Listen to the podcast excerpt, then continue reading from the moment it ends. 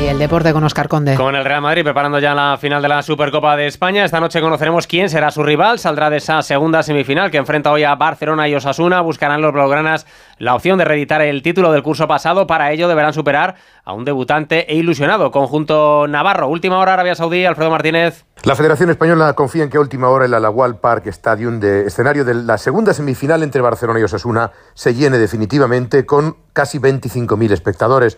El ritmo de venta de entradas también había crecido después del choque ayer en el que el Madrid consiguió el pase a la siguiente ronda. Osasuna ha hecho una jornada de activación en el Hotel Cuartel General con la esperanza de hacer historia. Es debutante en esta competición, mientras que en el Barcelona Pedri recibiría el alta médica en el día de hoy. También ha estado en su cuartel general recibiendo al presidente Joan Laporta, que no viajó con la expedición y que ha llegado hoy mismo. Le hemos visto saludar a toda la plantilla mientras comían. Buena temperatura para la segunda semifinal Barcelona-Osasuna. Además, el CSD ha solicitado al Tribunal de Arbitraje Deportivo que abra un expediente sancionador a Pedro Rocha, presidente de la Junta Gestora de la Federación Española de Fútbol, por no convocar elecciones tras la dimisión de Luis Rubiales. En el Rally Dakar, finalizada ya la primera parte de esa sexta etapa de 48 horas, que se completará mañana después de que los pilotos pasen la noche en campamentos habilitados a lo largo de la ruta en coches, líder virtual de la general, Carlos Sainz, con el mejor tiempo de hoy, sacando más de 20 minutos a la tilla. En baloncesto tenemos hoy duelo español en la Euroliga, Real Madrid-Valencia y en el europeo de waterpolo, la selección española femenina juega hoy semifinales del torneo